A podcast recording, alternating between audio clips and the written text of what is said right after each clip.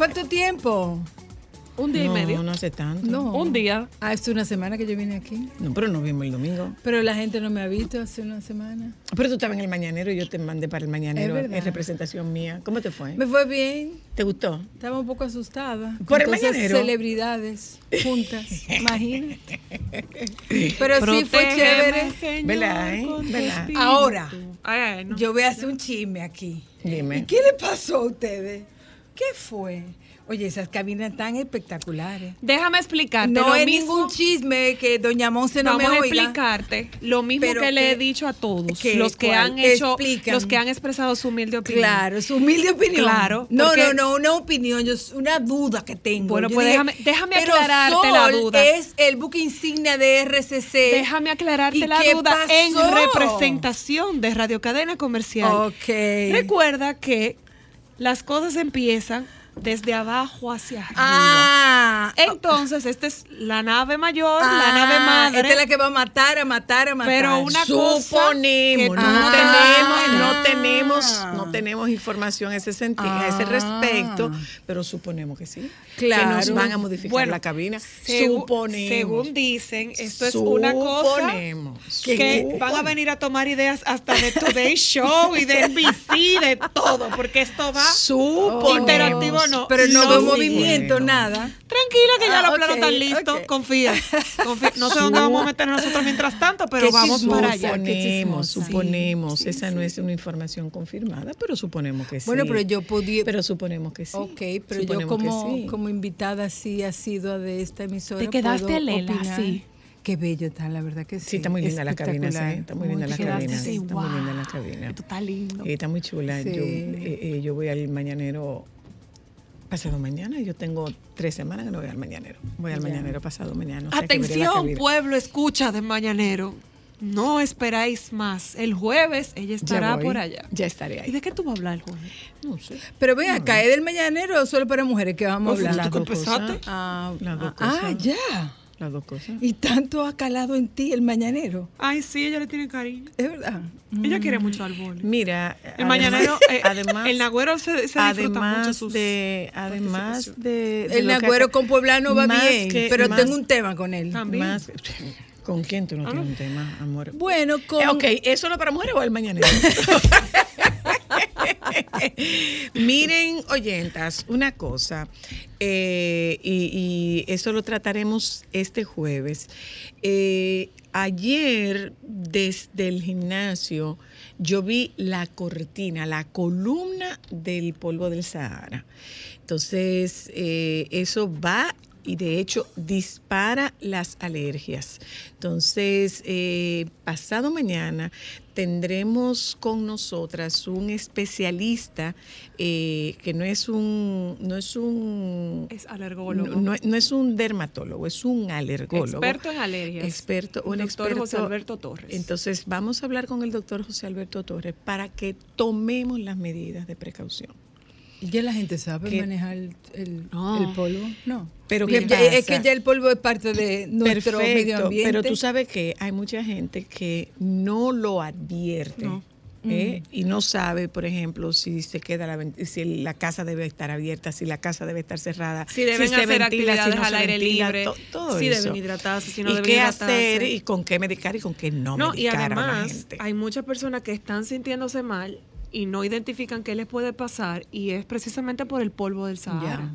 Sí, hay- Y en hay un mucho. país donde lamentablemente hay mucha gente que vive del comercio informal y del trabajo en la calle, choferes, vendedores de fruta y eso está muy Y expuesto. la gente que se transporta en, en, en carro vehículo público y público y, que se transporta en motoconcho y lo demás. Yo pienso que- Eso no es mentira, lo del polvo del Sahara no, es mentira, ¿eh? Claro que no. Yo pienso que, que es, es muy buen tema, sin duda. Eh, yo no le quito importancia, pero también es... eh, Hacer la eh, tarea. son medidas, ¿no? Y que son medidas que tienen que ver porque cada vez el medio ambiente está más complicado, eh, hay mucho contaminante que ciertamente eh, no hacemos conciencia de ello y sí, la pues- necesidad de tener una... Pues eso, eso lo tenemos en solo para mujeres el jueves. Y hoy, Cristal. Hoy, hoy vamos a hablar con la doctora Luna. Ajá. Ay, de un tema que siempre me pone muy triste, porque la verdad es un tema que me pone muy triste cada vez que leo. Eh, vamos a hablar de las últimas estadísticas de, estos primeros cinco meses de, del tema de embarazo en adolescentes. Y lo que más me preocupó fue ver que 112 de ese número son producto de violaciones. Eso, eso me pone muy triste por, por, por las niñas y adolescentes de nuestro país. Y aparte de hablar ese tema con, para mí, una de las cabezas más importantes en el tema de salud sexual y reproductiva, que eres tú, tenemos la visita de Mr. Pichón y de Clara Palacios y vamos a conversar de algo muy importante y una realidad, La monetización. la rentabilidad y la monetización de las redes sociales. Ay, pues yo me debo de quedar. Ah, no, pues tú te querías comer con José. Vete a comer con José. Vete a Yo comer con oigo, José. yo los oigo. Vete a comer con José. Sí, Bueno, creo que son temas muy importantes porque miren, hay un mundo más allá de Instagram que es muy rentable y muy monetizable. Entonces vamos a ver de qué se trata, cuáles son. Me voy a hacer amiga de Clara. Claro. Me la habían anunciado desde hace mucho que me iban a presentar, pero bueno. Lo que pasa es que Clara no para aquí. Ya veo. No, tiene que coger Clara no para aquí. Clara estuvo entre Argentina, Barcelona y Nueva York. No ha estado aquí. Argentina, Barcelona y Nueva York. Pobrecita Clara, pasando mal, mal pasando. Lo dice la que trabajo. estuvo en México, Nueva York, Nueva York y va para Puerto Rico. Cristal, ah, que no se y te Dubái. olvide, Cristal, y que eso no que se de te ella mi olvide. mamá, pero Que no se te olvide que la madre tuya soy yo, no Clara. no, Eh, pero si tú le echas cosas, yo te voy a rebotar porque Vámonos a publicidad, gente, ya volvemos. Esto es solo para mujeres. Solo para mujeres,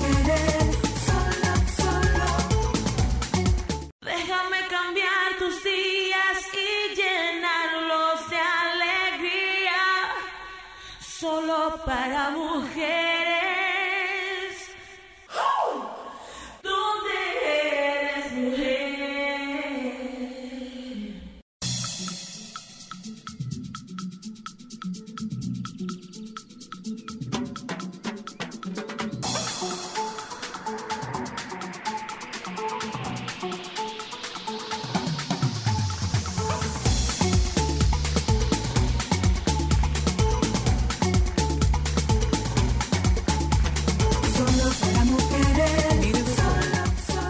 A Robert De Niro. Ajá. Papá a los 79. Para que vean entrenando como papá. ya. que todavía Ya, doctora, se ya. puede. O sea, Ya, doctora, ya. Lo dejamos ahí. Papá a los 79. tú sabes que nosotros, yo, yo yo- ese tema hay que tratarlo. Miren, Yo necesito entenderlo. eh, Papá a los 79. Bienvenida, doctora Luna. hola, gracias. Eh, una noticia, o sea, la cantidad de embarazos en adolescentes, que es una cifra que no hay forma de que baje. No hay forma de que baje la cifra. No, realmente el problema del embarazo en un adolescente es una piedra en el zapato para el país. Eh, tiene estadísticas que se han mantenido, eh, yo diría, invariables. Una de cada cinco adolescentes, menor, mujeres menores de 19 años ha sido mamá. Y tenemos la, la, ah, la cifra, la incidencia más alta de embarazo en América Latina, esa es República Dominicana. Entonces, estamos manejando esos esa, esa cifra, esa fecundidad adolescente tan alta, esa tasa de fecundidad adolescente tan alta de mucho, hace mucho, mucho tiempo. Hay muchas intervenciones que intentan frenar esta situación, sin embargo, desde mi experiencia, punto de vista, eh, no logramos impactar eh, en los resultados porque estamos haciendo siempre lo mismo. Hay una dificultad porque esta necesita una respuesta interinstitucional, necesita eh, que haga, haya una real eh, Intervención. ah, Otro eh, y- abordaje. Programa. eh, No, porque es un tema, es un tema que yo siento que sale mucho a, eh, en, en en- en determinadas situaciones, sin embargo, y, y esto es una opinión mía personal, es tu lo opinión. que entiendo es que le ha faltado eh, precisión a las autoridades. Yo te, yo te interrumpo En ahí el momento. sentido- ¿Eso es un tema de Conani o debe No, no, ser no. un tema del Ministerio de Salud Pública? Eso es un tema del Ministerio de. Salud Pública, del Ministerio de Educación, Ministerio de CONANI y de políticas sociales. No es un Porque tema de, de, de- de- no de solamente- gabinete de niñez. Mm, No, no, Ay. no, no, no. Lo que pasa es que el gabinete de niñez es, eh, em, yo no quiero meterme en ese, en ese asunto, Eh, es una, em, una no es una organización, o sea, lo que, lo que eh, la, la creación del gabinete de niñez se suponía que lo que iba a hacer era fortalecer las políticas dirigidas hacia la niñez y adolescencia con la intención de robustecer la relación interinstitucional. Porque es que en niñez y adolescencia no es solamente un tema de CONANI, ahí intervienen distintos ministerios, el Ministerio de Salud, nosotros tenemos indicadores de salud que son penosos, eh, alta mortalidad materna, alta mortalidad infantil, y eso es parte de niñez. Eh, una alta tasa de embarazo en la adolescencia. Deserción es- escolar. eh, en- es, es un tema también de educación y en este sentido las eh, todas las intervenciones que se re- han realizado en diferentes países el buque insignia es la educación sexual integral. Entonces, ¿qué ha ocurrido? Que nosotros hemos intentado eh, tener programas de prevención de embarazo en adolescentes sin haberle puesto el cascabel al gato. ¿Cuál es el cascabel? Es que es necesario educación, sexual integral en las Define escuelas. educación sexual integral, por favor. Mira, la educación sexual no es más que eh, eh, eh, está basada en evidencia científica, tiene eh, estudios que revelan qué es lo que lo- los niños y las niñas y los adolescentes necesitan tener conocimiento para manejar su sexualidad de una manera segura, sana. Y, y sobre todo que la puedan disfrutar. ¿Qué pasa? Cuando hablamos de sexualidad, nosotros nos vamos a la idea de que estamos hablando de relaciones sexuales y no es eso. Sexualidad es cómo yo me comporto como mujer, cómo te comportas como hombre, cuál es la relación mía de mujer y hombre. Eh, tiene que ver también de alguna cuerpo. manera conocer mi cuerpo en los Cómo niños. va a comportarse, Eh, cómo va a ir obviamente la genitalidad eh, se debe de involucrar porque es parte de- del cuerpo Pero no lo es lo erótico también. Sin embargo, la sexualidad va cambiando, se va expresando en cada momento de la vida, se va expresando distinto. No es la misma la sexualidad de los niños pequeños, por tanto, yo no necesito hablar a los niños pequeños a menos que ellos comiencen a hacer preguntas de relaciones sexuales. Yo lo que le tengo que enseñar a los niños pequeños es cómo, a- cómo es tu cuerpo, cómo lo cuidas, cuáles son tus partes íntimas, cómo te vas a relacionar con el otro. Y en la medida que eh, los niños van eh, creciendo en etapa, otras informaciones se le van eh, ofreciendo. Por ejemplo, ya a los preadolescentes y adolescentes, pues tú le das mucho más información. Volvemos al tema que cada etapa de la vida tiene una manera de expresión de la sexualidad diferente. Igualmente las conductas sexuales son distintas. Entonces, ¿qué sucede? Eh, es un mito, es un tabú, es un- una dificultad que eh, ha sido imposible que el Ministerio de Educación en los distintos gobiernos, en, en este y en los anteriores, diga, es obligatorio eh, tener Incluir un programa, en la tener un programa de educación sexual. De hecho, eh, yo trabajé desde hace muchos años esa... eh, eh, c- con un equipo, ¿no? Eh, para modificar la currícula, inc- incluir los temas de educación sexual. Recuerdo Pero ha habido ese un gran proyecto. retranca, Claro. porque es que hay eh, áreas de la sociedad que impiden y que ponen un freno para que el ministerio asuma esa responsabilidad Lo que, que es pasa competencia. es que se asume como que esta propuesta de educación sexual integral lo que está haciendo es abriendo una compuerta para un, un desenfreno. Y Pero el desenfreno existe. el- exacto, el desenfreno existe Claro, porque sin información. Porque es lo que yo digo, o sea, si nosotros no estuviésemos eh, eh, presentando las altas tasas de embarazo en la adolescencia, los altos índices de abuso sexual, las altas tasas de eh, matrimonios infantiles, o sea, cómo las niñas, las chicas, las adolescentes menores de 18 años tienen relaciones con personas adultas. Si nosotros no estuviéramos enfrentando esas realidades, yo te diría, ah, bueno, pero con lo que le estamos enseñando a los muchachos van bien. Y no. O sea, estas cifras nos están reflejando desde hace años que las cosas no van bien. ¿Y quiénes son los afectados? Las chicas adolescentes, porque también, y hay habido, hay muchos estudios. ¿En qué está, cuál es la población que se embaraza? La de los quintiles más bajitos. ¿Cuáles son las poblaciones que se embarazan? Las chicas que no estudian. Eh, hay de, de tres adolescentes embarazadas, solo una Continúa. ha tenido y solo una ha deseado estar embarazada. Entonces, la mayoría de los embarazos en la adolescencia son embarazos forzados. Son embarazos forzados y un porcentaje es por abuso sexual. Las chicas de menor de 15 años que salen embarazadas, eh, de acuerdo a las evidencias científicas, se debe de sospechar abuso sexual. Entonces, nosotros tenemos todas estas situaciones y a y veces en muchos casos incesto. mucho incesto que hay en este país, pero las políticas no están dando resultados y no, eh, no puedes tú tener resultados eh, diferentes Haciendo lo mismo. cuando estás haciendo lo mismo. Cuando te sientes con dos o tres personas, intenta hacer un- una política y deja de lado muchas de las realidades que están viviendo nuestro, nuestros muchachos y nuestras muchachas. Tú no puedes decir tú estás haciendo educación para la salud cuando es educación sexual, no le podemos cambiar el nombre.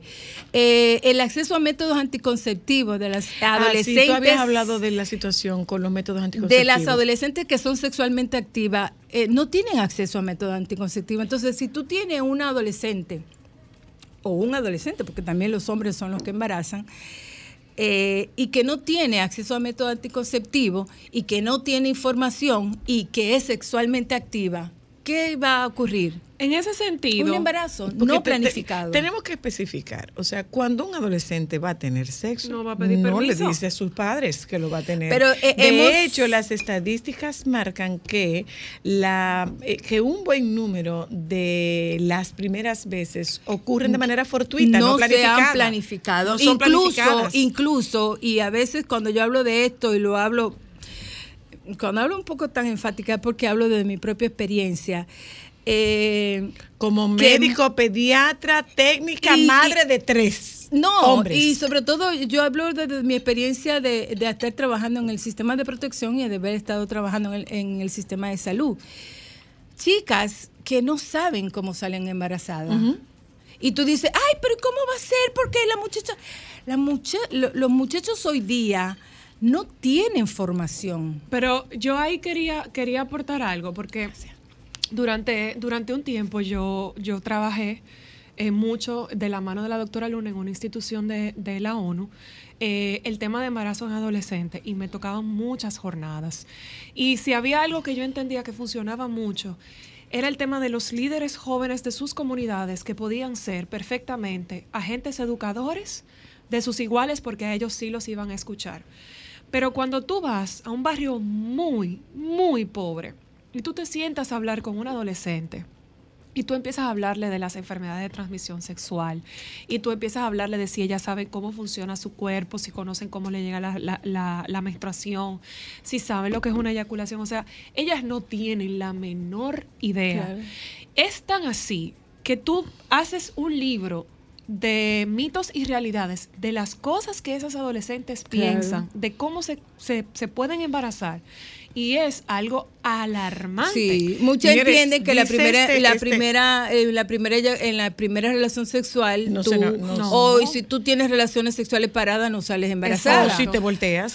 No, o si O te si te bañas. volteas. Entonces, Ajá. sí, sí, sí, sí, te hay bañas de cualquier una vez y cantidad de niños. te voy a decir, y mientras, más y mientras más lejos están de los grandes conglomerados, más porque grave. como Pero bien hay dices un tú, elemento. tienen poco acceso Claro, a pero información. Hay, hay un elemento importante que en todas las políticas para prevención de embarazo en adolescencia en el mundo, los papás deben de estar involucrados y son los papás, la mamá, quien debe de, hablar sobre sexualidad con sus hijos y la escuela también tiene una responsabilidad, pero aquí ni una ni otra. Entonces Es yo quiero también 50-50, ¿no? rescatar la responsabilidad de los papás en el tema de la educación sexual de sus hijos, pero también la comunidad. O sea, es toda una sociedad que tiene que estar volcada eh, en esta realidad, porque las chicas eh, que van a la escuela, que llegan inclusive a la universidad, muy pocas son las que se embarazan no planificada o, o no. o no programada. Entonces, la educación también es un factor de protección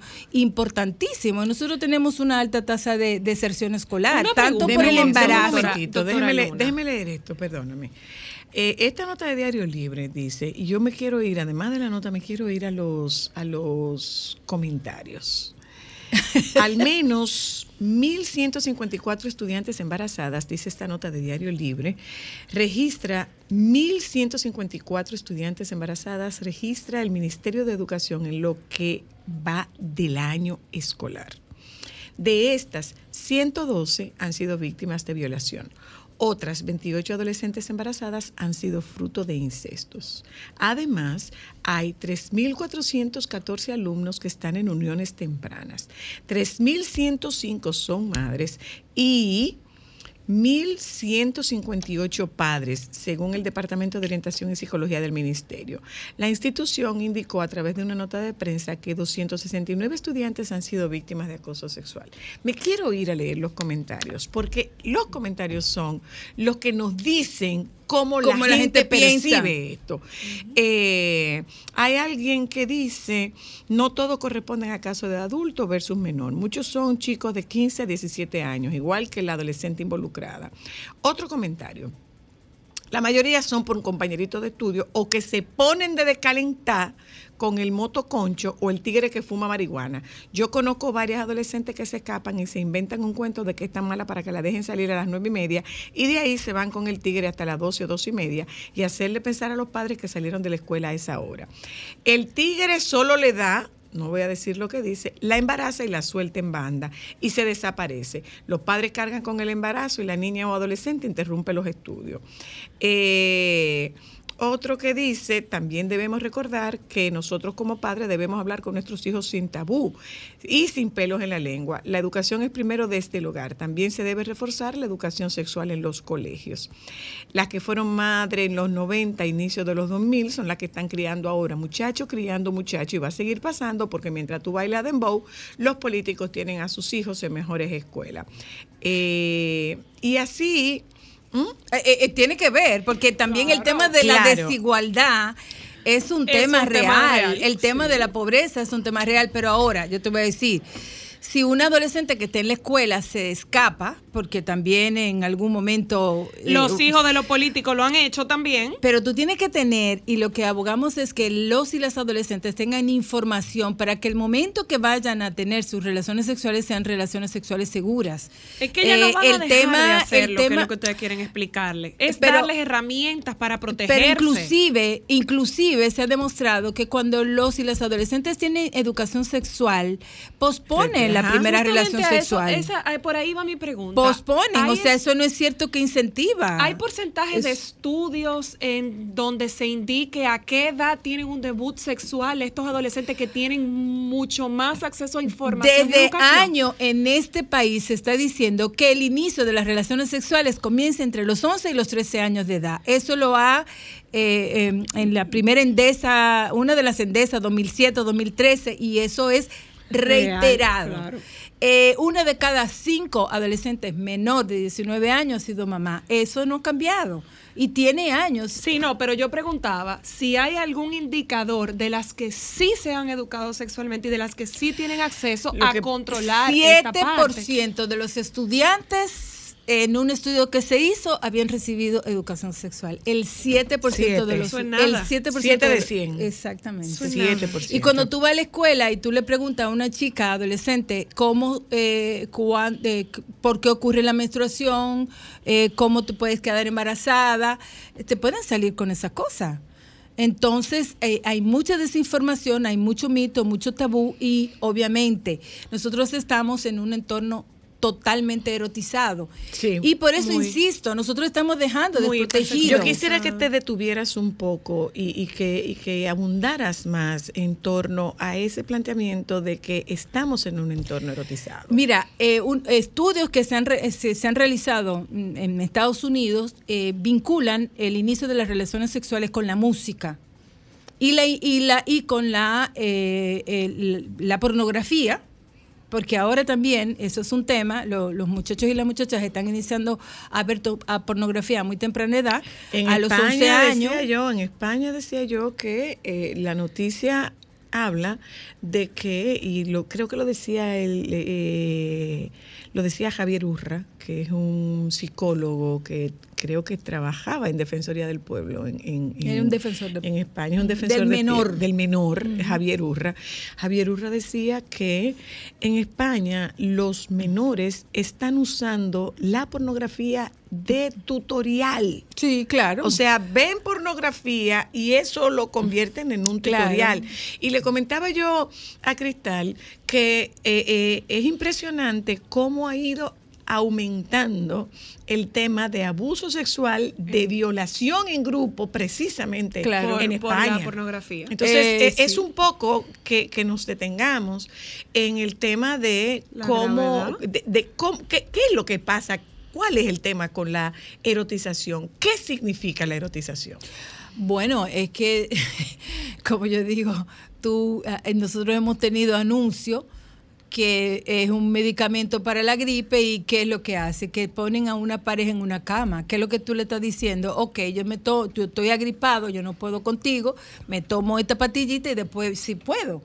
Eh, ¿Cómo promocionamos los estimulantes sexuales? O sea, cómo la música eh, va incitando a las relaciones sexuales de manera eh, eh, irresponsable, como un deporte, yo diría.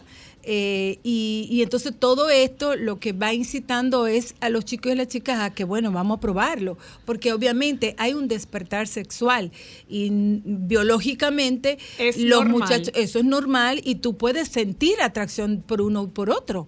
Pero ¿qué sucede?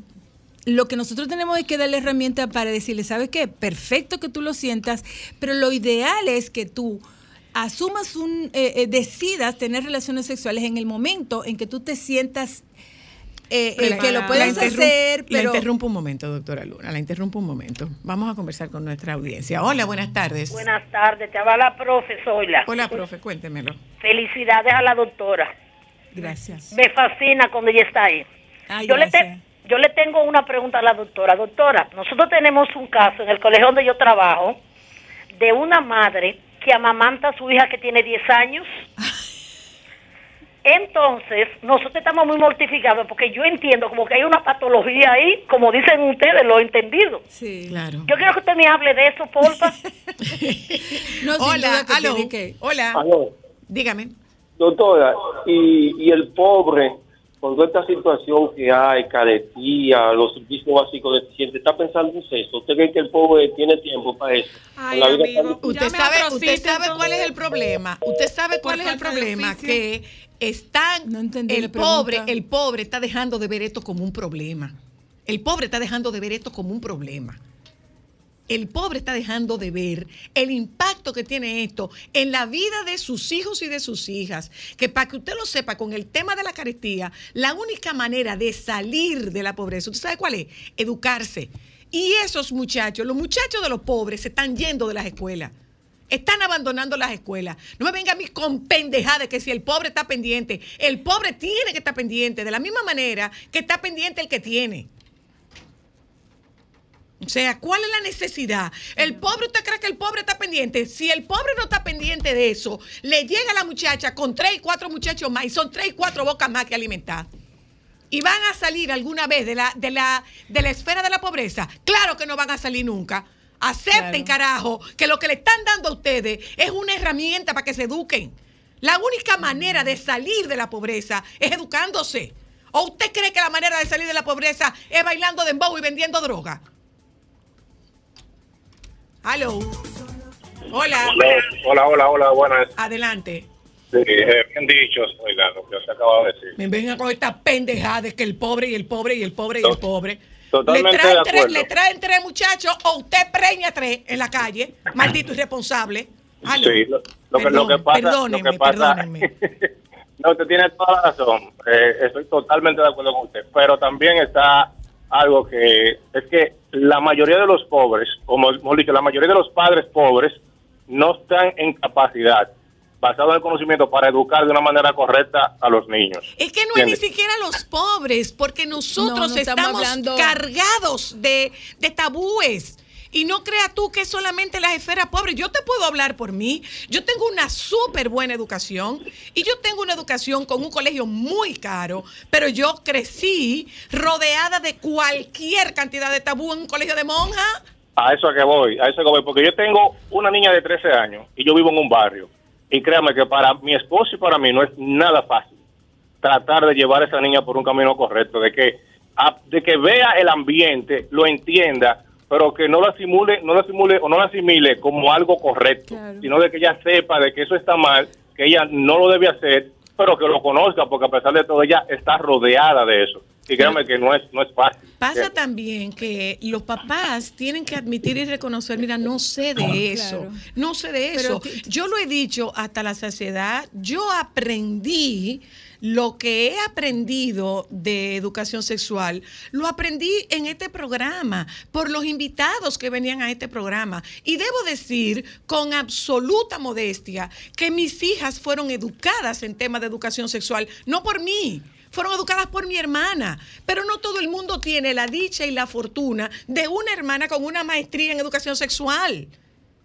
Y le vuelvo a repetir, o sea, yo aprendí, yo me quité, yo me liberé de tabúes sexuales cuando yo me hice adulta en este programa por la calidad de las personas que venían a este programa, a educarme y a educarnos. Entonces, los papás tenemos, ah, tienen cualquier cantidad de tabú. No digo tenemos porque los fui superando, porque me fui educando.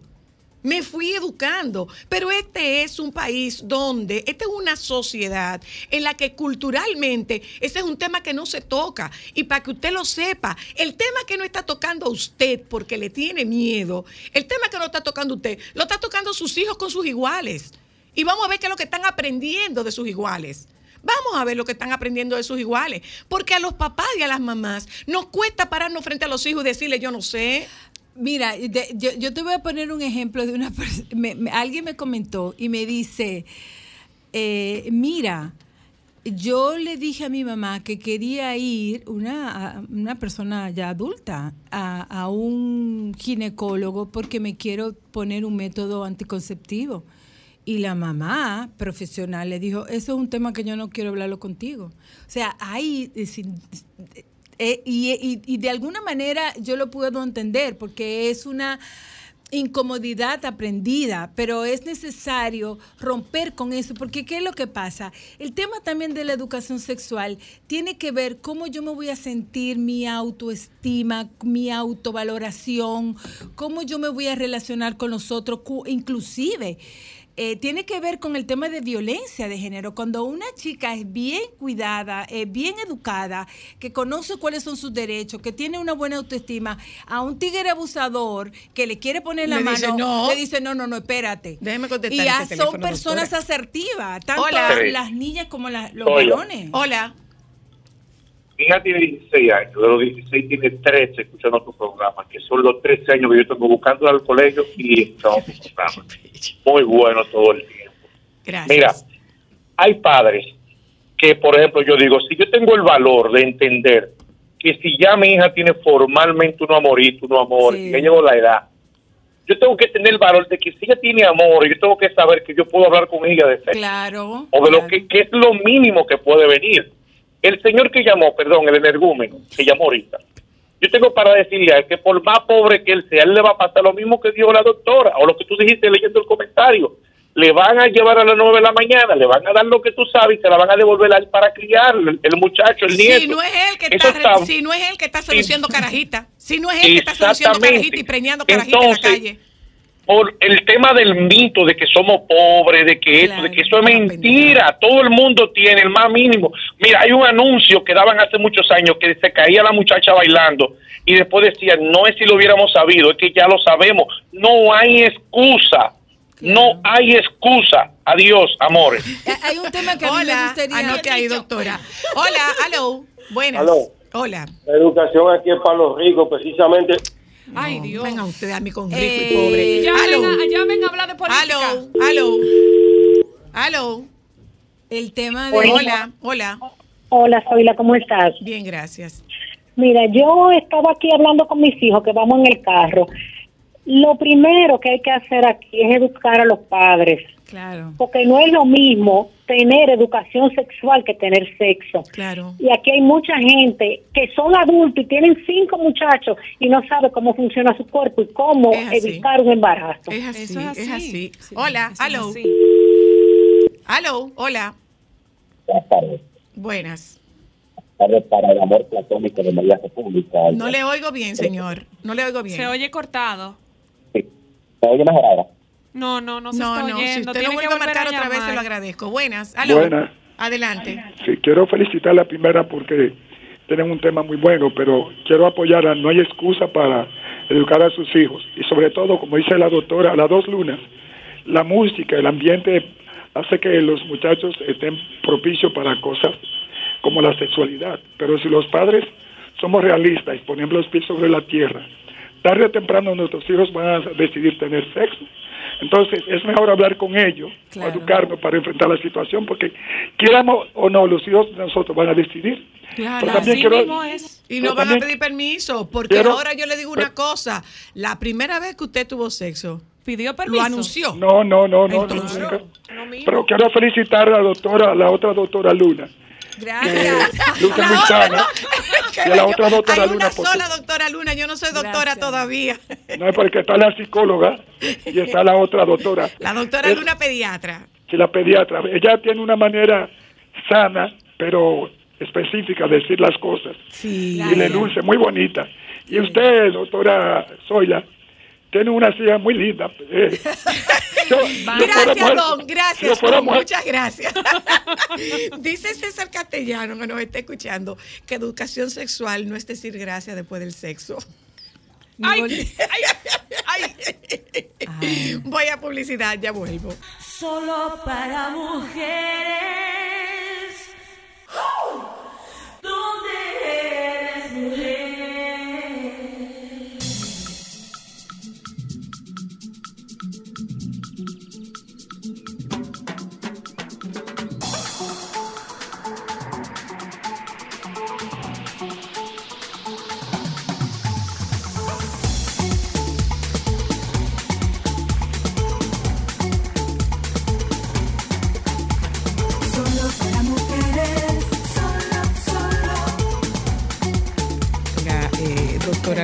La verdad Antes es que el de tema, el tema se nos, se nos Antes caldeó, de ¿eh? irme, antes de Yo, irme. antes, antes de eso, eh, mis disculpas, porque en un momento como que me exalté.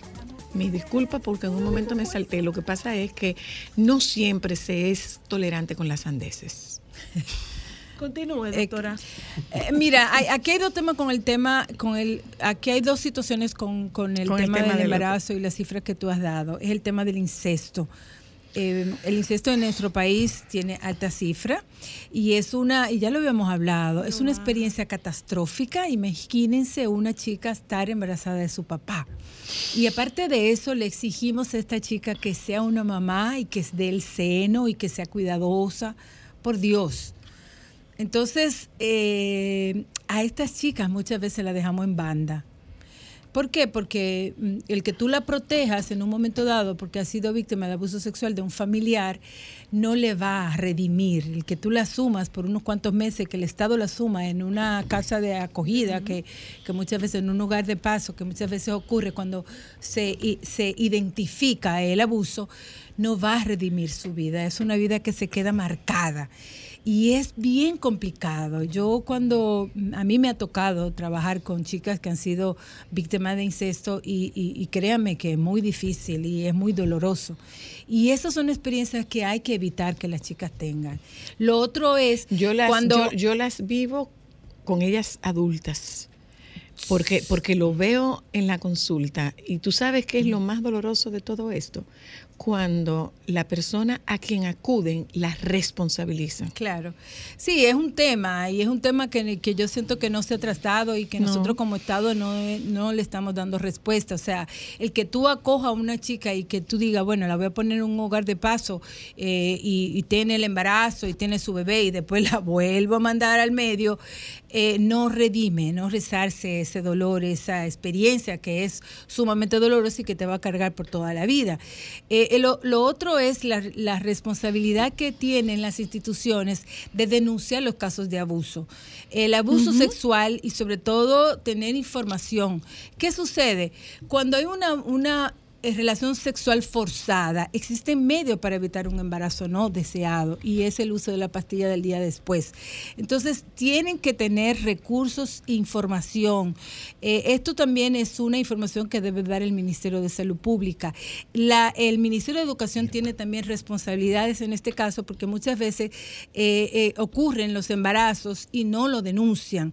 Los embarazos en la adolescencia, sobre todo en la adolescencia temprana, señores, es un delito y la mayoría están provocados por personas adultas. Entonces, estas chicas tienen que ser atendidas y tienen que tener una atención integral. Eh, si el Estado, si no hay una real eh, deseo político, porque yo pienso que eh, en ocasiones eh, cuando viene el tema del, el- De la del día del embarazo y no sé cuánto, el, tem- el problema del embarazo en la adolescencia se identifica como un problema de salud pública y como un problema social, pero el país no está dando las eh, acciones que se requiere para dar, eh, eh, frenar a esta situación. Señores, Son que- muchas es que- otras es que- instituciones que, tienen, que están involucradas en esta realidad. Es que esto lo hace evidente. Si nosotros tenemos tanto tiempo trabajando con el tema del embarazo en adolescentes y a esta fecha tenemos estos números, Claro. no está dando resultados. Y hay una política. No está dando eh, resultados. Y se lanzó una política para prevenir eh, el matrimonio infantil, eh, infantil y el embarazo en la adolescencia que yo, yo pienso que no ha sido eh, dada a conocer. En No, todo el país y que las intervenciones que se tienen que hacer Han sido muy han sido tímidas. Entonces, Bueno. eso es una realidad. Doctora, por favor, insisto. para este tema y para profundizar en otros temas que tienen que ver con la salud. Síganme en mis redes sociales. Exactamente, a eso iba. FIFA. Lunar. FIFA Eh, Lunar. eh, y- insisto, insisto. Educación, educación. Estos son los que están registrados y las que no van a la escuela. No están en Ah, ese registro. ese es otro tema, Las que no van a la escuela no están en ese registro. Educación registra 1.154 estudiantes embarazadas en lo que da del año escolar. O sea, eso no son dos años, eso en este año. Pero mira, el costo, de año. pero el costo del embarazo en la adolescencia, hay estudios. Es que es un tema que ha sido ampliamente estudiado en el país. El costo del embarazo en la adolescencia en este país es y altísimo. esto, esto está Y dejando en evidencia qué. que lo que estamos haciendo no da resultados. y y está relacionada qué. con la mortalidad infantil y está relacionada con la mortalidad materna. Y un Gracias, detalle doctora, importante. su red FIFA Lunar. FIFA Lunar. Ahí está, Y señores. sale de tu bolsillo, del mío, de nuestro bolsillo. Vámonos a un momento de publicidad. Eh, Mr. Pichón y Lo voy a oír Clara a. Inés. Tú, tú- tú quédate, porque No, ¿para dónde tengo, tú vas? Tengo, tengo asunto que hacer. ¿Qué es lo que tú vas a hacer? Eh, la ropa. ¿Le vas Me- a me- preparar la comida, José? Me van a convertir en influencer. Si es así, yo me quedo. No sabe. Ya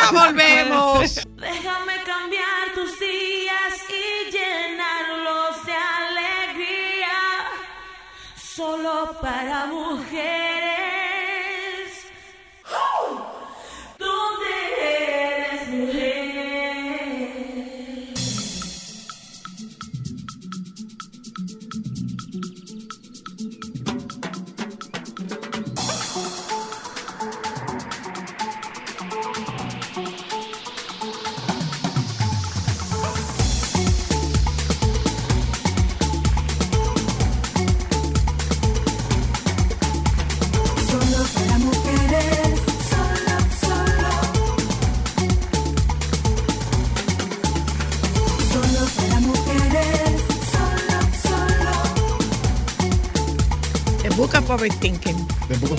The Book of Overthinking se llama.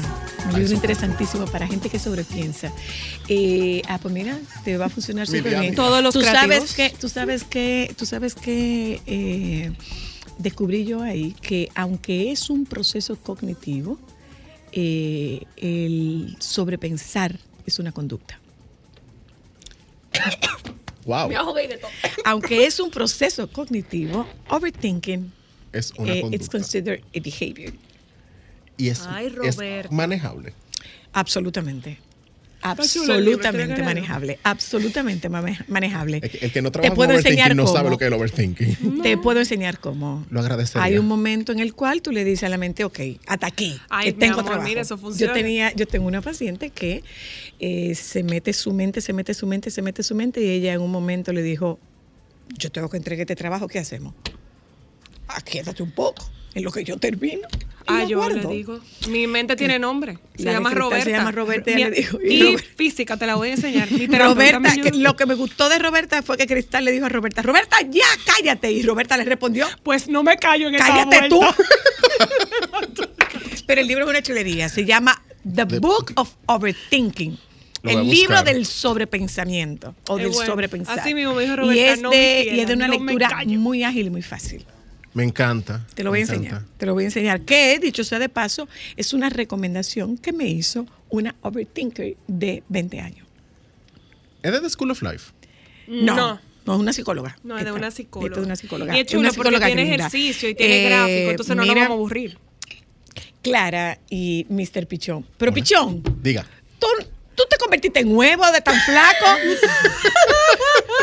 Hubo Nada, papichón, tú eres como un huevo de codorniz Hubo ahora. como, hubo como unos cambios, sí. hubo- Sí, De hecho, qué por, por el mismo tema del overthinking, a mí lo que me está ayudando con el overthinking es hacer ejercicio. Claro, sí, porque mientras tú estás haciendo ejercicio, nada más puedes hacer ejercicio. Sí. Y como que me, me- yo creía, o yo, mi forma de hablar del overthinking es que yo siento que es como un reguero y cuando tú encuentras, en, en mi caso, actividades que te ayuden con eso, tú estás como poniendo cosas en su sitio. Como que tú tienes una habitación con muchas cajas y muchas cosas en el medio. Y a mí eso me está ayudando a poner las cajas donde van. Por supuesto. Y no creo que lo Lo que suelten. ¿no? pasa es que lo que pasa es que particularmente para los creativos eh, La no se quiere apagar. para los creativos el orden da estructura. Sí. Entonces tú tienes que organizar para poder estructurarte. Es que usted lo está explicando, ya, para mí ahora tiene todo el sentido del mundo porque lo estoy viviendo. Lo Y estoy mira, viviendo fuera de relajo, te puedo decir de verdad, Vamos de arriba, verdad, tengo mister. muchos años haciendo, o sea, trabajando a apagar mi mente y cuando tú lo consigues, funciona. En esta vuelta ella me dijo, no, mi ciela, cállate, pero eh, tengo más de, de cuatro años eh, trabajando en el sobrepensar podemos- y de verdad Pero el vamos, cerebro podemos, se apaga. podemos hacer un programa de eso. Sí, sí, podemos sí, hacer sí. un programa de Tenemos sí. que hacer un programa Podemos de hacer eso. un programa de eso.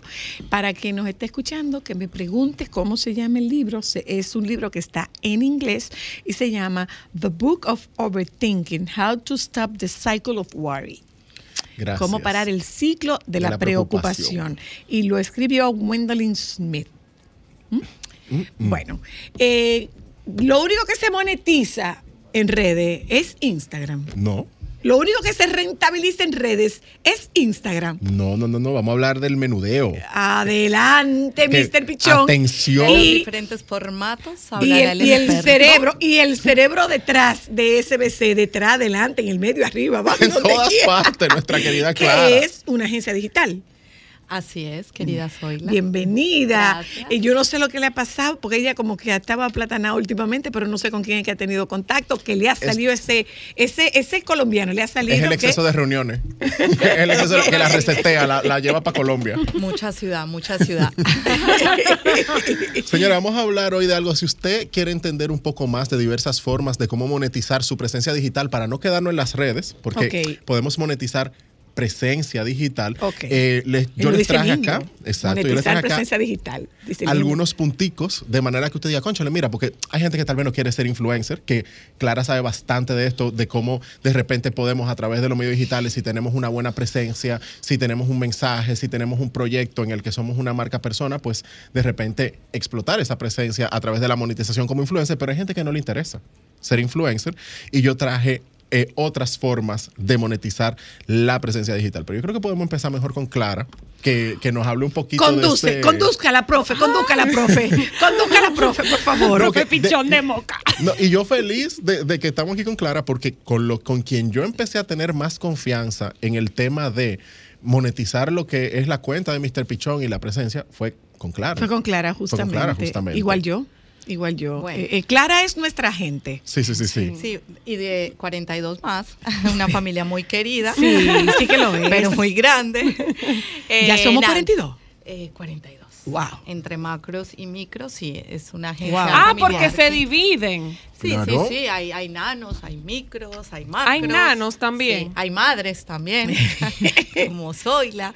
Eh, nada, dentro de nuestra experiencia, eh, hablaría específicamente de dos formas de Monetizar. monetizar en redes sociales, eh, con las dos más conocidas que es YouTube, donde eh, solo se monetiza a través de la visualización de videos, y la que en República Dominicana es más famosa o tenemos más experiencia, que es Instagram.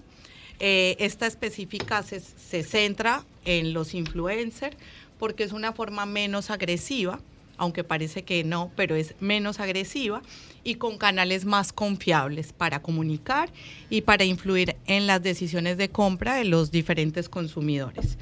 Eh, Pregunta, además, Clara. ¿Específicamente es real que un influencer de una plataforma como Instagram sí tiene incidencia en las decisiones de compra de quienes lo siguen? Claro que sí.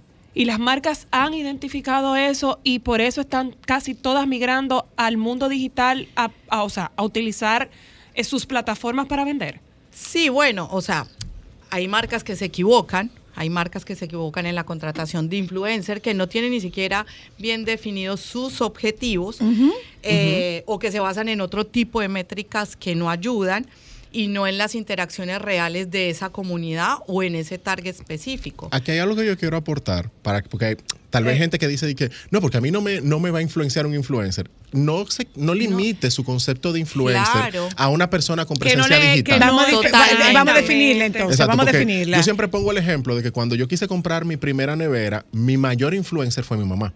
Porque era alguien en que yo respetaba su opinión en ese tema específico, en ese sector que era el de electrodomésticos, que yo sabía que me iba a poder orientar para no eh, tener quizá un- una mala compra, pero mi mamá no tiene presencia digital. Y, y si tú Oh, supieras ok, que yo también quisiera aportar en eso, Pichón, y es que yo entiendo que quizás en nuestro país el término influencer está mal utilizado o mal orientado, porque no todo el que es un influencer, porque tiene fotos bonitas, es una persona que puede influenciar en O sea, decisiones fíjense- importantes tuyas. Fíjate que lo interesante de la presencia digital con los influencers, que aquí viene, usted no le va a caer bien todos los influencers. O sea, no, tiene, no. ni tiene por qué, porque el, el mundo es mundo, no tiene que caernos bien todo el mundo. Ahora, una cosa chula que han traído las redes sociales es la parte de humanización eh, y del contenido más que es lo que humanizado. busca una marca. Exactamente. Entonces, Lo orgánico. ¿Qué, qué es, no, es, es lo mismo orgánico que humanizar? no, no, no, no, No, no, no, no, lo no, no, mismo. No es lo mismo, no es lo mismo. Por humanizar lo que queremos decir, o sea,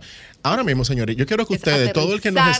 La campaña es hacerla más cercana, eh, más amena, más Vivencial, entendible. experimental, Sí. experim- de, Sí, más- de más experiencia. Ah, Sí. ok, Piensen, señores, que ahora mismo nosotros estamos en una época donde estamos muchísimo más bombardeados y sobreestimulados por la publicidad. O sea, en las redes, en la calle, en un afiche, en, en una emisora. O sea, nosotros estamos constantemente bombardeados por eh, motivaciones de compra. De, mira, está tal producto, está tal servicio, está tal empresa, está tal cosa. Entonces, Pichón, yo me estoy mudando de oficina. El consultorio nos mudamos. Y yo estoy buscando unas, unas butacas.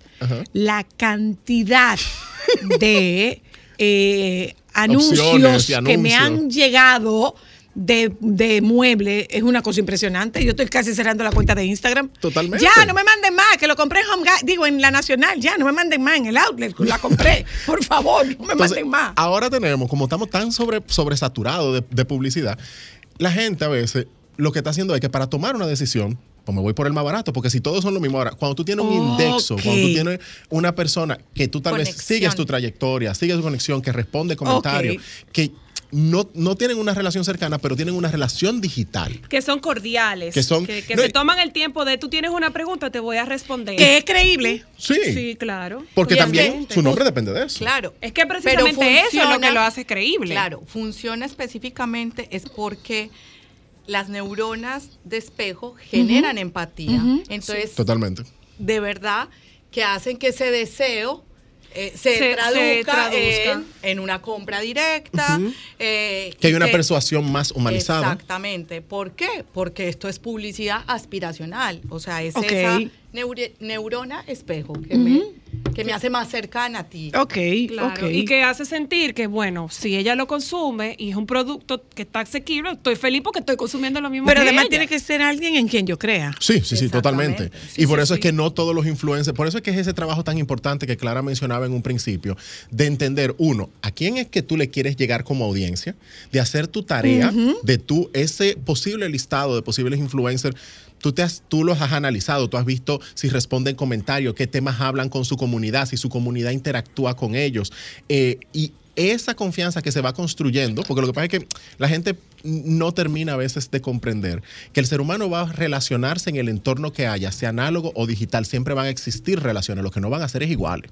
Claro. Ok. Entonces, a través de los medios digitales se, se generan interacciones muchísimo más cercanas. Antes tal vez las personas, digo antes, 20 años, había gente que si una Zoila o un Don Hochi o cualquiera de estas personas que no tenían tanto acceso a, una, a, algo más que una llamada, recomendaban algo, pero creían en ese nombre y ahora lo que tenemos es una comunicación bidireccional, donde Exacto. yo puedo comentar, donde yo puedo interactuar con esa figura que ya no solamente tiene que tener eh, presencia en estos medios más tradicionales, sino que también lo tienen esta presencia digital. Pero sigue siendo ese tipo de relación en el que tú vas viendo a través de la trayectoria de una persona, vas creando esa confianza. Ahora, una pregunta para ambos. Para que yo pueda hacer, eh, para que yo pueda monetizar o yo pueda rentabilizar mi presencia digital, yo tengo que tener una presencia constante y permanente. No siempre, No siempre.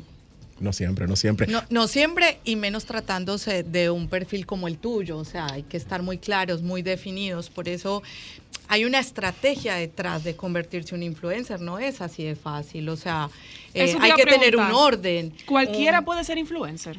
Yo creo que cualquiera creo con que la sí, disciplina con la disciplina. puede serlo, claro que sí. Sí, sí, claro que sí. sí.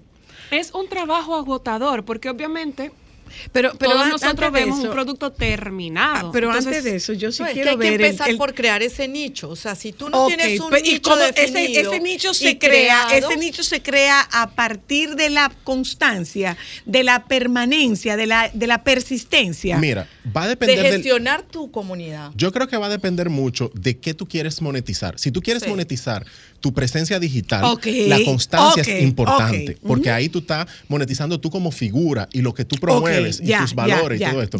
Pero pueda que tú quieras monetizar, que puedes otra cosa, por ejemplo, un producto como un ebook. Y eso, más que tal vez el tener una constancia y presencia digital, tú pudieses estar apostando a publicidad en ciertos canales para promover no a ti como figura, sino, Sino el libro, libro. que tú quieres poner. Entonces, va a depender qué tú quieres monetizar. Ahora, para lo que tiene que ver con tu presencia digital de ti como individuo, esa constancia es muy importante porque primero tú tienes una Ya guerra por la atención. Tú tienes, tú estás compitiendo nada más en Instagram hay más de 100 millones de usuarios generando contenido el día entero. Y si tú te desapareces y apareces muy Si ocasionalmente, no hay estrategia, no funciona. ¿Y cuál es la diferencia entre un influencer y un creador de contenido? Ah, eso está fácil. Eh, el creador de contenido pueda que no tenga presencia digital él y apoya un influencer. Porque el creador de contenido trabaja con los Es formatos. claro. O sea, pues tú puedes El que tener creador- aporta la parte creativa del contenido. Pero no tiene que ser la cara. Pero no tiene que Pero ser no la, es la cara. cara. Tú puedes tener un creador de contenido que apoya un influencer, por ejemplo, hay influencers que dicen, mira, yo no tengo habilidades de generación de Que video. de hecho, perdón, debería ser la mano derecha del influencer. Totalmente. Es que el influencer Porque no es que el influencer tiene que ser un equipo. Bueno, podemos poner un ejemplo Oh, fácil. Vemos a Glency. Glency tiene toda una plataforma de videos muy chulo. Ella es la cara, pero su creador de contenido es Y su realizador él. es otro y su editor Exacto. puede que sea Exacto. otro. O sea, ser Ah, ok. es ser la cara. Perdónenme ustedes, perdónenme ustedes, que- tu marca. No, y hay gente, es bueno, es que bueno que tú sacas la distinción, porque hay gente que tiene. Señores, Pichón me está diciendo tú. De hacer- ¡Wow! More, ya- ya llegamos Pichón eso. me está diciendo tú. Ay, Dios mío, años en esto. Y tarde, pero seguro. Gracias, Pichón. Ay, doña Zoila. No, no, no, no, no. Vuelve para para tu lado, vuelve No para coja vuelve- para pero atrás. vuelve a tu lugar, Qué que bueno- fue espontáneo. Déjame salir a la de. Qué bueno que tú mencionas esa parte, porque hay gente que tiene habilidades muy buenas de generación de contenido, que son muy buenos fotógrafos, videógrafos, editores de audio, eh, y que también, traba- también muy buenos diseñadores, pero que tal vez no tienen el interés. Eh, o, o simplemente no se si- así como hay personas que no se sienten en la comodidad de hablar frente a un micrófono porque les intimida, eh, pero sí tienen muy buenas habilidades en otras áreas y de repente pueden tener una fuente de ingresos sin tener que ser ellos la figura. Entonces es bueno distinguir porque hay mucha gente que puede de repente decir, oye, pero yo puedo trabajar con un influencer y no tengo yo que hacer más nada que no sea ese desarrollo de contenido o ese apoyo en el desarrollo de contenido. Ahora, para que se rentabilice, para que se monetice la presencia digital, eh, puede, pu- hay- una diferencia entre la espontaneidad de un, pro- de un contenido creado por mí de manera absolutamente espontánea versus la creada por mí a partir De del trabajo de una producción. Clara, Yo dime creo que es, es estratégicamente una, una alianza porque tú no puedes separarte de lo genuino, de lo que tú eres, aunque tengas un equipo, porque si tu perfil es cómico, es divertido, Por si eso tu que perfil es serio, o sea, todo es... eh, tiene que, que estar interconectado para que funcione. Eh, o sea, yo creo que hoy en día la, la competencia más importante de cualquier marca es cualquier desarrollador de contenido o cualquier perfil que cree contenido. Entonces no te puedes desasociar de lo que tú eres, aunque tengas un equipo. te pega un poquito más. Eh, es un poco eso, o sea, es, es mantener siempre lo que tú eres, tu esencia tiene que permanecer independientemente a cuántas personas tengas dentro de tu equipo de trabajo. ¿Qué es más rentable? ¿La presencia, la credibilidad? eh, ¿La eh, cantidad? eh, ¿qué, qué es más qué, qué es más rentable? Mira. Para mí la credibilidad. La, la credibilidad yo creo que es esencial. Ahora, rentabilidad va a tener Claro. mucho que ver con cuántos, eh, de qué tú estás vendiendo. Porque, por ejemplo, en el modelo de influencer viene siendo el modelo de publicidad.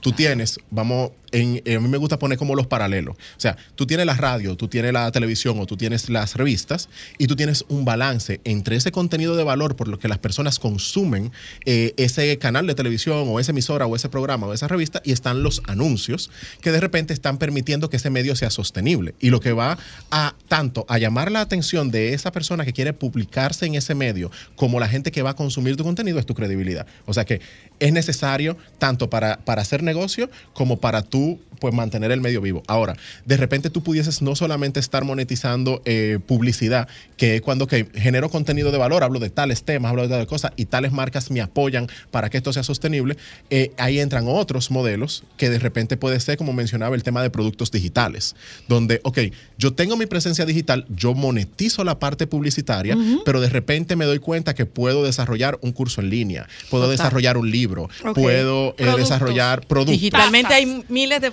miles de formatos, no hay muchos formatos de monetización que no son las redes Y sociales. ahora, una pregunta. ¿Es de verdad que es tan rentable como te dicen? Yo he visto gente que le da como Mira. para los chicles, sí. Sí, sí, sí. Pero Claro que lo Sí, es. sí, Claro que lo es. Zoila, no hay una industria, yo creo, más agresiva que la industria de la publicidad. Y el que está en el mundo del influencer pertenece al mundo de la publicidad. El- el, eh, a veces oímos publicidad y pensamos solamente en artes, diseños, afiches y cosas bonitas, pero publicidad es la herramienta de persuasión por la que todos, de una forma u otra, promovemos nuestros productos o nos enteramos que un producto o un servicio existe. Ok. Y así mismo lo consumimos. Y así mismo lo consumimos. Todos de alguna forma, si, no- si en algún momento hemos consumido un producto, un servicio, no hemos enterado de una marca, de Es un local. a través de- Es a través de la publicidad. Esto es simplemente un- una nueva segmentación de la publicidad que antes era publicidad impresa, publicidad en audio, publicidad en- y ahora de repente es publicidad a través de, De eh, las redes influencers o de las redes sociales. Vamos a hacer un listado de cuáles son ahora mismo las plataformas por las cuales una persona pudiera digitalmente ganar dinero. Mira, más que plataforma, yo, a mí me gustaría, porque lo que pasa es que la plataforma va a depender de cuál producto tú quieras vender. Eh, bueno, pues de los No, bajo medios qué o de o bajo qué formato. Exacto. Entonces, mencionamos el, el modelo publicitario, que es el que utilizan los influencers. Genero contenido y tengo marcas que entran y apoyan Se esta generación a, a mi marca a mi marca. para comercializar sus Exacto. productos. Y vamos a decir que eso ahí está a través de redes sociales. Pudiese ser a través de patrocinio, que en patrocinio entraría un poco más el modelo de los podcasts, donde tú tienes un, un episodio que llega a ustedes gracias a, el- la, vamos a decir, la clásica cuña con la que estamos acostumbrados, que no necesariamente tiene que estar, puede estar acompañada de menciones en redes sociales, pero hay de repente marcas que dicen, no, a mí lo que me interesa es apoyar el podcast, no tener presencia en, En las redes digital. sociales. Puede estar la parte de productos digitales, que en productos ya mencionamos el tema de los libros, de descargables, de Plantillas, de, plantillas, de cursos. eh, y ahí pueden entrar páginas web. De repente en páginas web yo utilizo una que se llama Squarespace, pero hay otras, Otras, pla- ujú. otras plataformas. Hay una, un Kajabi, que en Kajabi se pueden vender cursos en línea eh, y encuentros. Está la parte de suscripción y membresías. Todos hemos visto que de repente los, Los podcasts tienen un newsletter Patreon. también. El, el newsletter es más una herramienta publicitaria. Digo, sí, verdad. Sí, pero sí. podemos tener un Patreon, por ejemplo, que todos hemos visto que un podcast de repente dice, bueno, si tú quieres un contenido exclusivo, eh, tú te puedes suscribir a esta plataforma de pago y por un mínimo tienes estos beneficios. Que es Pero otra al forma. final se termina monetizando. Sí. Si lo trabajas bien, si trabajas en contenido, como el briefing. con Por disciplina. ejemplo, sí, eh, bueno, el, el- el caso del briefing es un excelente ejemplo. Tenemos los servicios personalizados. Servicios personalizados, yo por ejemplo ofrezco asesorías virtuales. Como me imagino que Zoila, pu- si, de- si desea hacerlo, puede dar eh, terapia virtual. Que hay, La hay mayor que lo hace. La mayoría Lo de, hace. de mis pacientes son virtuales. Por ejemplo, y hay personas que asimismo ofrecen asesorías, acompañamientos, eh, como es estas cosas, La mentorías. doctora Luna, la doctora Luna das- hace asesoría y acompañamiento en, en poricultura virtual. Pero fíjense que aquí estamos hablando de monetización digital. O sea, fíjense cómo alguien puede estar ofreciendo un servicio personalizado, una, una asesoría, un acompañamiento, que si tiene una buena presencia y un buen alcance, puede adquirir más clientes, pero no está obligado a ser influencer para ofrecer esos servicios. Claro. Y el último modelo vendría siendo por afiliación. Por afiliación, eh, por ejemplo, Amazon tiene esta opción en el que tú me promueves este producto, tú te Usuaria ganas. número uno del Amazon Influencer Con- Affiliate. eh, eh, Claro. Yo, o sea, para mí, yo me puedo pasar horas. Amazon es mi Disney. Mi carrito está lleno todo el tiempo, no siempre compro, pero Ámbar y yo digital. somos, sí, Como somos cuando uno un digital. Pasilleo digital. digital. Orgullosas. Yo vivo en un pasillo digital eterno. Y me encanta porque yo de toda la vida he sido una fascinada de buscar tendencias y objetos diferentes. Entonces, estos eh, influencers, como ellos le llaman estos programas, me abren un mundo muy interesante de todo. No, y a mí, por ejemplo, Déjeme yo he podido monetizar. Una solita nada más. Ah, bueno, ya se fue. ¿Tú podrías monetizar? No, que yo he podido monetizar, por ejemplo, mi presencia en Amazon. Yo tengo una tienda en Amazon que por ser dominicano eh, y no ser residente estadounidense, no me pagan en, en una transferencia en una cuenta, pero me pagan en Amazon gift cards. Y yo que lo que vivo recomendando son libros y gadgets y eso, me sirve para recomendar productos y por ahí mismo reinvierto en, mi, Ok, en mis mismos Última regalitos. llamada. Digo, única llamada. Hola, buenas. Buena, buena. Le escucho. Eh, soy la. Tú diste dos puntos clave. Yo creo que la constancia es fundamental. Si no tiene constancia, no sale en el algoritmo. La Eh, constancia. la ah, sí. cantidad, la cantidad. Es Pero- sumamente pero- importante la cantidad. Pero como bien dice Clara, depende de lo que tú estés buscando. Sí, sí. Depende de lo que tú estés buscando. Yo te, te hablo en mi caso particular, eh, te hablo en mi caso particular. Yo tengo, eh, hay, han, han habido unos resultados con unas publicaciones mías que tú dices, pero ¿cómo? pero ¿cómo? Eso suele suceder. Pero ¿cómo es posible que tenga este montón de alcance? factores ¿Cómo es posible que tenga este alcance? Y yo, por razones de trabajo, no puedo estar constantemente Claro. en, en- con Y presencia no es digital. necesario. Entonces también, ta- también depende mucho de lo que estemos buscando, ¿verdad? Totalmente. Pudiésemos hablar un día de eso, incluso, de, del tema de la constancia y cómo determinarla. Porque hay gente que cree que tiene que publicar mucho, sí en una primera etapa de cualquier proyecto. Mucho y muy frecuente. Y muy frecuente. Si en una buena, en una etapa del, en una primera etapa de un proyecto, es bueno publicar mucho, pero con una intención de medición. Porque no estamos publicando mucho por publicar mucho. Tal vez estamos diversificando los temas o los formatos en los que manejamos algo para después medir qué le está gustando a la gente y poder replicar acciones, e identificar, ah, mira, cuando yo hablo de talos temas o cuando los formatos son tales, pues ayuda en, en un proyecto que esté iniciando esa regularidad alta porque la medición va a ser más inmediata. Pero no es obligado. Hay personas que de repente tienen un ritmo de publicación de hasta una vez al día o cuatro veces a la semana, pero porque ya conocen muy bien a su audiencia y la calidad de los temas que están tapando conecta muy rápido, pues le permite tener un ritmo que sea más bajo pero de gran impacto. Eso. Lo que sí no puedes permitirte es convertirte en una guagua anunciadora,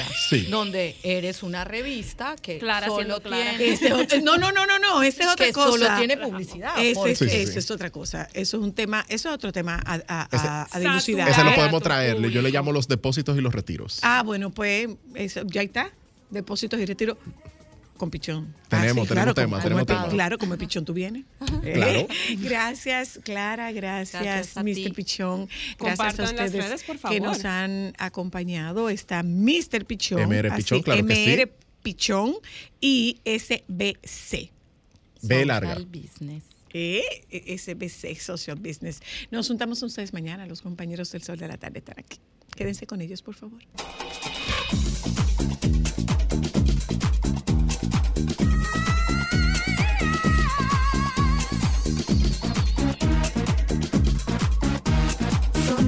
you